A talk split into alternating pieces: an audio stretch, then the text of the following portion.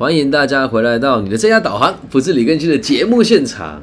虽然本节目呢一直以来都是贯彻着做生涯规划跟这个心理咨询相关的节目内容，但是考虑到英英最近在台湾的市场哦，普遍是比较偏向娱乐化的，再加上我最近随机抽样了一百六十五名听众，大家的回答都是。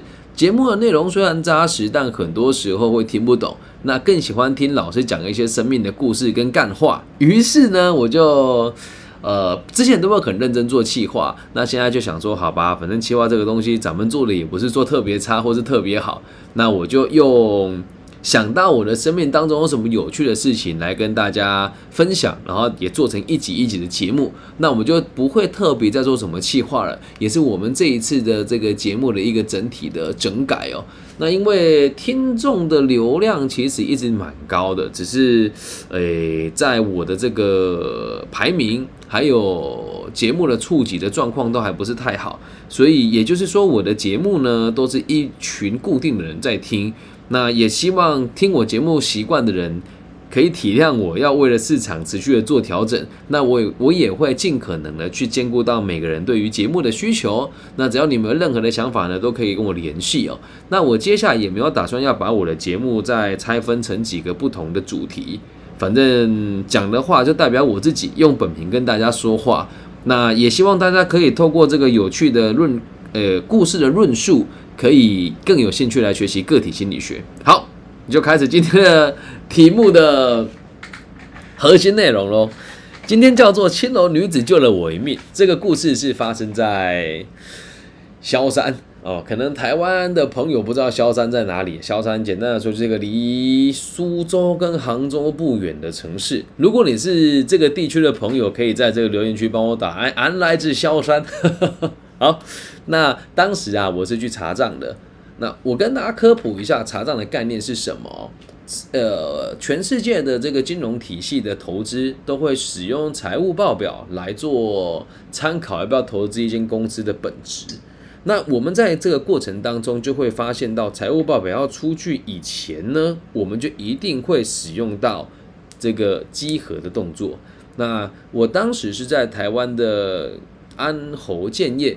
也就是我们所说的这个 KPMG 或者是毕马威会计师事务所，我去做稽核。那其实，在那个地方做查账哦，就我们都知道这种商业的往来啊，会跟高阶的主管一起讨论公司未来几年的走向啊，还有他们这个账务上面有哪一些地方是需要被调整的。虽然当时我才一年级，但我大概知道我的上司们在做什么事情。然后那一天哦，因为工作也很多，然后加班也加到很晚。之前有去一次的时候，就是之前呃是同一次然后也有遇过这个还不错的艳遇。但是在隔了几天之后，我的工作做不完，然后在那一次查账的时候，我的手被一个生锈的这个这个叫订书针。钉到我的手里面，所以当时我的手伤口是溃烂的，因为那个订书针就我看来是那一种已经发霉到发黑的，就是黑中带绿的那种订书针，直接插在我的这个左手的食指的指缝里面哦。当时就是又发烧又不舒服，然后头又痛，然后重点是工作又做不完，然后还出了很大的纰漏。然后最有趣的事情是，当天晚上呢，还有这个这边的客户约我们出去外面应酬，所以去应酬，吃完饭之后回来已经十一点半了，我才要准备开始加班。我不知道大家有没有过这种想要轻生的念头，或者是真的有过到这种生无可恋的感受。反正当时的我呢，也你也可以说我年少不懂事哦。现在想起来其实蛮可笑的，因为当天其实呃那时候。已经是下雪的状况，所以大概两度到三度。而我第一次去，我并不知道那个地方会这么的冷，我就又冷，然后又饿。哦，不是说我不是说那边没有东西买，是因为当时要我再下去买个东西上来，我也觉得我没有那那么多时间，然后又累又累，真的很累。我每天都加班到三更半夜，然后再来是又孤单寂寞，因为整个组里面只有我的年纪是。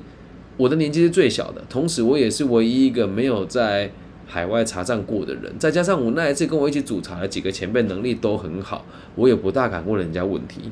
对，反正就各种水土不服啦，然后再加上当时的女朋友也跟我闹别扭，很难过。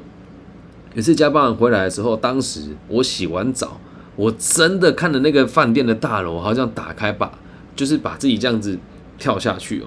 然后甚至是因为那时候真的人生也是一团乱啊，好不容易找到了一份人家所谓的非常良好的工作，在全球前几大事务所上班，可是我却感觉不开心，我就觉得我的人生顿时失去了所有的意义。当时哦，这是真的哦，我就我不知道我会不会跳，那时候真的很想死掉，我就把那个落地窗打开啊，也没有什么安全围栏啊，就是一个阳台，一跳就下去。我住十八楼，正当我真的很想跳下去的时候。有人敲了我的房门，我那时候以为是我的上司，我很不想不想去开门，但是我还想说，好吧，如果真的有人来了，我们还是得有礼貌的开门嘛。结果我透过那个那个猫眼一看，发现哎，是个漂亮的妙龄女子，真是长得倍儿棒的那种女生哦，就是珠圆玉润，我还记得她长什么样子哦。虽然说，哎，这我也不能说破梗了哦，她确实是青楼女子，就是。穿着也还蛮清凉的，眼睛圆圆的，然后短头发，印象很深，剪了一个短头发。然后虽然脸是圆润的，可是很瘦，身材真的非常好。这如果真的要讲的话，就类似是那种会所嫩模的等级哦。然后呢，她有一点，应该是我在想是有点喝醉的感觉，所以他就敲门敲门敲门，然后跟我讲。是李先生吗？哎，他在讲李先生，搞不好也是李先生。我说，哎，我是我是。他说，这个您您开个门吧，我我就是过来服务您。我说啊，服务，我心里面闪过八百万个那个问号，然后也是有一肚子的坏水，因为既然说是服务，然后又穿的那么个火辣，他穿件大衣，然后里面穿就是那一种低胸的礼服。这时候我在想，我到底开门呢，还是不开门呢？我没有叫这个服务嘛？那如果他进来了呢，会不会跟我收钱呢？他仿佛读懂了我的心情，他说：“李先生，您别担心啊，这个费用呢，咱们已经结清了哦。”一听就说：“哎嘿嘿，可以白玩的意思哦。”然后我想说：“好吧，反正本来也不想开门嘛，但也是半推半就。”说：“他说您别让我难做了，咱们就开个门啊，没事的。就您怎么这么害羞？就开始讲很多话。我当当下也很怕被骗，因为毕竟。”十年前的台湾人到大陆去，对那边的环境也不是很熟悉嘛。虽然你之前也过去过几趟，我说哦，好吧，我还是把门打开了。然后他们开门一进来之后，他就看到，因为一般人也都知道这不对劲啊。我把落地窗打开，嗯，然后因为当时我有发泄一下情绪，地上全部都是那些底稿纸，就是我们在做查账会用的资料，就散了一地。然后进来之后，他就跟我讲。哇，大哥，您您您您心情不好啊？我说，嗯，确实心情不好。他说，那那咱们就就就开始吧。我那时候还开始什么？就是我也有那个坏念头，然后就跟我讲说，你想什么呢？先聊个天呗。我说，哦，好，就跟他聊天。然后他就讲说，你想你你是不是想不开啊？我说，这么明显吗？他说，哎，我们做这个行业看过这么多人，但是像您这么特别的还是第一次哦。怎么是想要在离开前拉个垫背了？是不是？他讲完这句话，我就笑了。我说：“你怎么这么说？”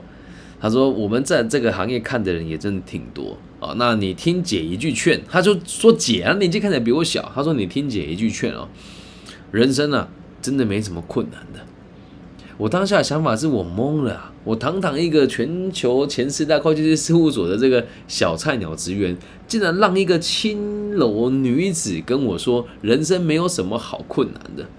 于是我就很打趣的继续问，我本来是内心也是骄傲的，我想说，就就就凭你一个这样子的人，没有评断了，但在很多地方这都不合规的事情嘛。诶，不过说也说也有趣哦，他也没有说他是做什么的，然后讲说。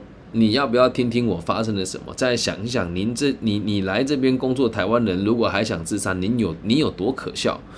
于是我就认真的听着他说，我相信他是没有说谎的，因为毕竟他没有要我跟他加钱，你懂吗？他说，他说他也没有讲得很清楚啊，反正事后好像是我过去的一我一个朋友知道我要来，然后他跟我说，就他安排了一个小惊喜。反正他也没有交代很清楚，也有可能是找错人了，因为我觉得找错人机会也很高啊。他就跟我讲说，我呢从辽宁来哦，然后就小时候妈妈就过世了，他跟着他的这个继父啊，跟着他的继父生活，因为妈妈过世，在家又过世，他跟着他的继父生活。然后他说，他的继父会常常对他做一些不礼貌的事情。我没有继续多问啊，是什么不礼貌？是我没有问，就他说，就常常对我做一些不礼貌的事情。然后呢，我在这个行业里面工作也不是我愿意的。在我初中的时候，我就知道我自己没有专长。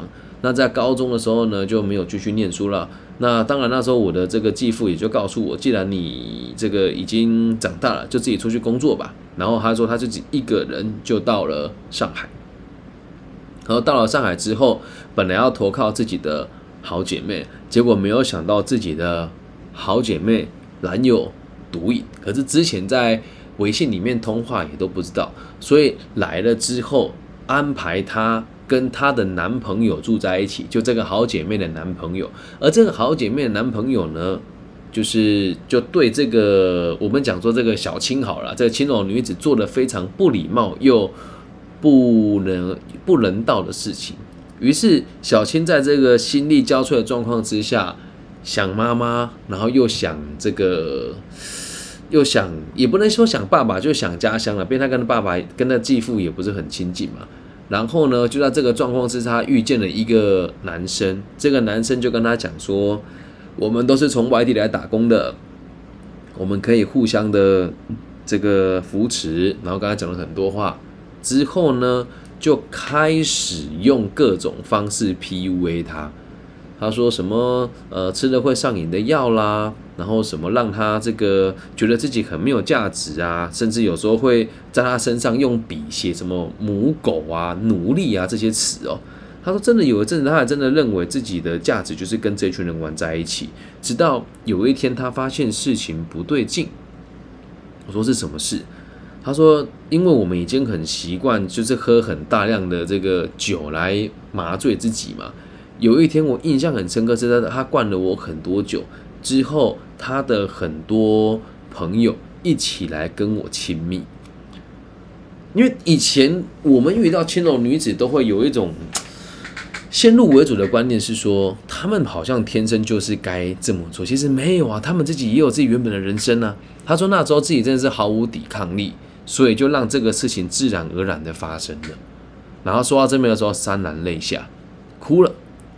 我那时候心里面一直有一个疙瘩，是天哪，你是不是要找我加钱，或是是你不想服务我这个客人啊？等等的。然后他，然后他一边哭就一边讲说：，所以听到目前为止，你觉得我还有活下去的价值吗？我一时之间我真的无法回答他，因为。我的生活虽然过去也有很多起起伏伏跟光怪陆离的事情，但像这么离奇的事，我还是第一次听见哦。然后就跟我讲后来他又讲说，这都不是最难过的事情。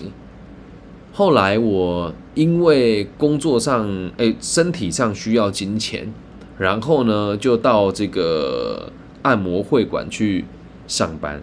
他说，当时他还没有做这种所谓的特殊服务，他只是在做按摩。那他说做按摩的时候，就有的客人会对他毛手毛脚，甚至是就是很直接拿金钱诱惑他。他说，毕竟那时候年轻，也耐不住金钱的诱惑，于是就开始踏上了这一条不归路。他说，不过我自己也算运气还不错，因为呃，在我们这个行业里面呢，也是有分这种所谓的高级的啦，然后普通的啦。然后这个所谓的这个诶高阶的啦，跟甚至是有一些会馆，他说是需要有身体检查才能够进去的。他就是在这种比较高级的会所里面，他说他原本以为来这个地方事情就结束了，他说也算是自食其力吧，毕竟这里的客人的素质也比较好。他说殊不知啊，在这个地方工作抽成更高，生活没有以前的自由。他说就连今天你来。来找我，他就带我，他就跟我讲说，如果我现在就马上走掉，前阵子有个姐妹就跑了，跑了之后就被一阵毒打，后来怎么样呢？我们也不知道，这这个人就不见了。那听了之后，我就觉得哇，我的天呐，你的生活到底是怎么过的？讲完之后，他就点了一根烟，跟我讲说，所以哥，您现在还想死吗？跟我比起来，您的生活应该是还不错吧？接下来他告诉我他的收入，我真的就吓到了。我说你你这样子收入还行吗？他说还行吧，在这里，他一个月只挣一万三人民币。他说对他来讲已经很多了。我说那这样子要每天接客吗？他说嗯，何止每天，一天可能也要两三次啊。他说所以哥，他那时候讲这句话的时候真的是眼泪含着。他说所以哥，如果您还能够珍惜，能够理解人生的。快乐跟珍惜的话，希望您可以好好的活下去，因为在这个社会当中，还是有很多人比你更辛苦的。我做梦都没想到，我会被一个青楼女子救了一命。当时的状况，其实我的各方面的的这个状况都不是很好。其实我自己一直以来都有，我们家里有精神疾患的。疾病史，然后我自己也很常会有焦虑跟恐慌的状况发生。那当然，现在随着年纪增长，跟对自己的身体还有个性越来越理解，对这些事情的掌控程度有越来越高所以也希望大家不要轻易的看不起任何一个行业，然后也希望大家可以理解，就是很多人过得都比你还要辛苦。那我们能够坐在这个地方听听节目啦，看看直播啦，甚至是思考人生的未来，这都是一种不可多得的。奢侈了，这样能够理解吧？所以希望大家可以珍惜自己的生命，然后希望大家可以理解，就是。很多社会的灰暗黑暗面哦，都是人家的，人家是逼不得已的啦。那当然，我们讲说，呃，这都是人家自己的选择，所以也希望大家不要因为职业而看不起任何一个人。就算职业的这个种类不同，每一个人都是可以为这个社会多贡献一点什么的。那我一直很想要联络这个所谓的青楼女子，但是我打她的微信就是怎么打都打不通了。所以不知道，搞不好你在茫茫人海当中听到这一集节目，你也会记得我是谁。那如果你就是那一名女子的话，对我也希望你可以跟我联系一下，因为过了十来年了，我觉得当初你讲那一番话也让我改变了不少。然后甚至是现在我在做某一些辅导工作的时候，我也会不经意的想起你来。对，但是有趣的事情是我跟他真的什么事情都没有发生。他在离开之前跟我讲说。这这不玩白不玩了，咱们钱都付了，你说是咱们是不吸引你吗？我说倒也不是啊，就谢谢你的好意，然后我觉得这一切比什么都还要重要。然后事后我要拿小费给他的时候，他反而没有跟我拿，他说就看你这窝囊的德性，下次呗，然后就留了微信，然后我们再也没有见过面了。嗯，所以也是一个很特殊的经验了啊。对，那也希望大家能够知道，我们身为一个辅导者，身为一个工作者，身为一个这个去协助别人找工作的人，一定要对每个行业都有或多或少的理解。那所谓的这种性工作者，他肯定是不合规的，但是人类的第一个发展出来的生意，就是从娼妓开始的嘛，它是人性的一环。也希望大家透过这一期可以知道。